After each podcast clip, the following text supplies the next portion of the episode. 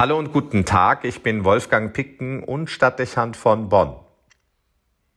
Wenn der Glaube an Christus eine Faszination ausübt, dann sicherlich, weil er dem Leben eine großartige Perspektive weist.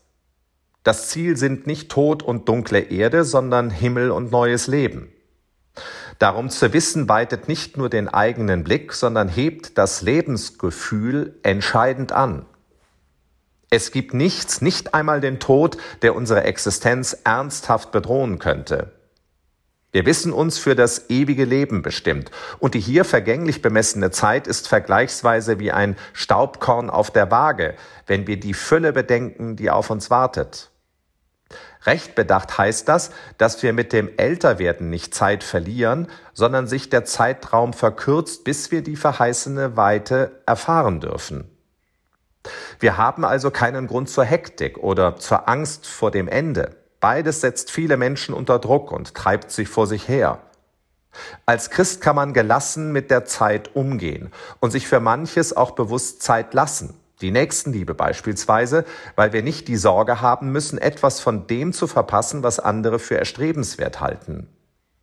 Geht man davon aus, dass eine Fülle kommen wird, dann kann man vieles ruhig auf sich zukommen lassen und muss nicht jedem vermeintlich einmaligen Augenblick oder hochgesteckten Ziel hinterherlaufen. Mein geistlicher Begleiter hat unser christliches Lebensgefühl einmal so beschrieben. Uns bestimmt nicht der Blick auf die Uhr, wir können uns leisten, mit dem Blick auf das Herz zu leben. Dieser Satz bringt es gut auf den Punkt. Auch wenn das im alltäglichen Leben nicht bedeutet, dass man als Christ nicht auch sein Leben und seine Zeit einteilt. Wie oft schaut man am Tag auf die Uhr? Es dient zunächst der Verlässlichkeit und ist Grund dafür, die Zeit verantwortlich zu nutzen. Aber, und das könnte Anstoß für eine kritische Selbstkontrolle sein, wie stark ist man davon in seiner Art zu leben geprägt und wie souverän ist man noch über seine Zeit? Die Worte meines geistlichen Begleiters helfen schnell darauf, eine Antwort zu finden. Uns bestimmt nicht der Blick auf die Uhr, wir können uns leisten, mit dem Blick auf das Herz zu leben. Worauf schaue ich mehr, auf die Uhr oder auf das Herz? Keine unwichtige Überlegung, um für sich zu überprüfen, ob man noch die hinreichende Souveränität über die vergängliche Zeit besitzt und ob der Blick auf das Herz prägend für das ist, wie man seine Lebenszeit verbringt. Der Blick auf das Herz meint nicht nur den Maßstab der Gottes- und Nächstenliebe, den wir auf unser Handeln anlegen sollen. Er steht mehr noch für das Ganze, was uns durch Gottes Liebe versprochen ist.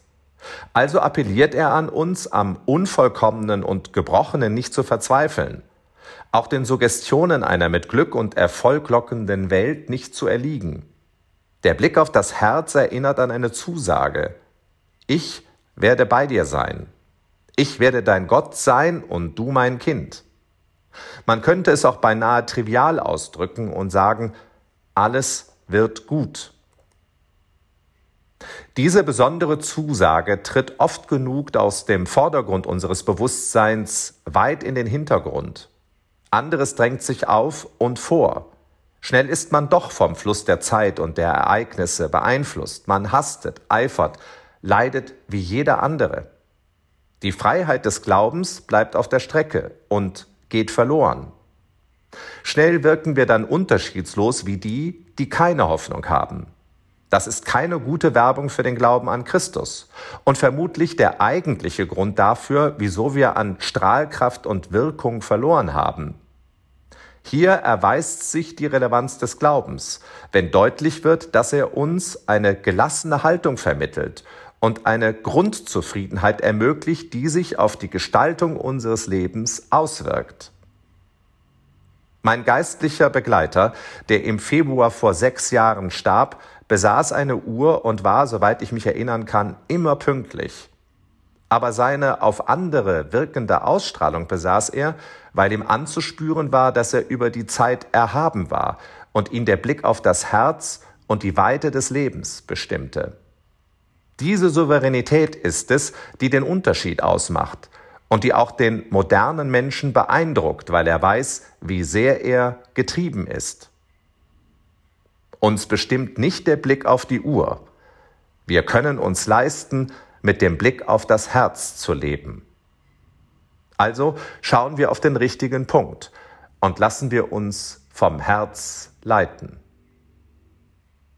Wolfgang Picken für den Podcast Spitzen aus Kirche und Politik.